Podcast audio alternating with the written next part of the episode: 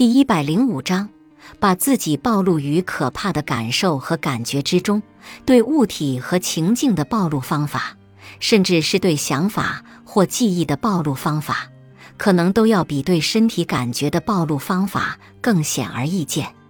毕竟，如果你恐高，那你应该去高处；如果你害怕伤害你的弟弟，就去想象自己伤害他的场景。但如果你害怕感觉呼吸急促，你怎样能让自己变得呼吸急促呢？这可能要比你想象中容易一些。心理学家和其他心理健康专家已经发展出了许多简单的活动，来安全地诱发出各种各样不寻常的感觉。这些活动叫做内部感觉练习。内部感觉是指对身体感受进行感觉的过程。例如，你的心脏跳动或你的肌肉紧绷。内部感觉练习的目的是创造那些不同的内部感受。进行身体感觉的暴露所包含的步骤，跟你在第五章学习到的暴露练习完全一样。在你基于暴露计划决定要进行身体感觉暴露之后，你需要详细计划你如何引发感觉。练习挑战你在暴露过程中可能出现的想法，基于行动而非感觉来设定具体的、可测量的目标。开始暴露练习，停留在暴露中，直到你的焦虑下降。避免使用任何安全行为或安全想法。完成暴露练习，回顾你的目标，并评估你焦虑的想法或预测是否成为现实。为你面对恐惧而奖励自己。表八杠一描述了一些常见的内部感觉练习，以及每个练习中最常报告出的感觉。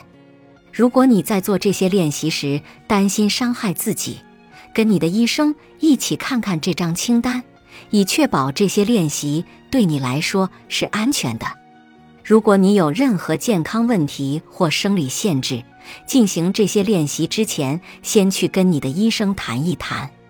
对大部分其他人来说，这些练习十分安全，虽然他们可能会触发不舒服的感觉。去尝试每一个练习，看哪些可以引发你的焦虑。早前的研究已经发现。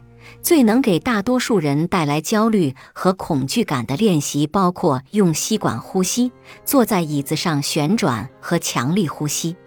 列表中的每个练习都至少对一部分人有效，所以尽可能多地去尝试每个练习至少一次是很值得的。使用表八杠二从一到一百评定每个练习能给你带来多大的恐惧或痛苦。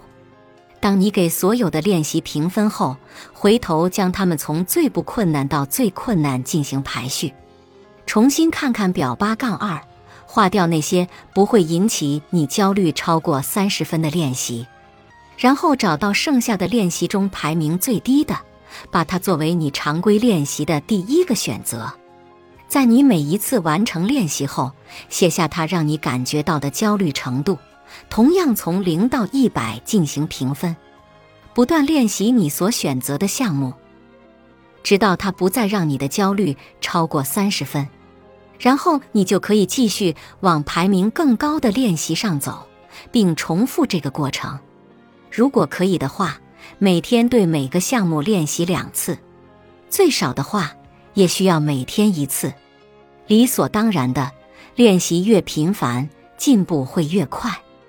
你还可以创造自己的可以引发你所恐惧的感觉的练习，例如，如果你害怕自己在焦虑时双腿颤抖，像橡胶一样软，完成一系列下蹲动作，直到你感觉双腿虚弱和腿软。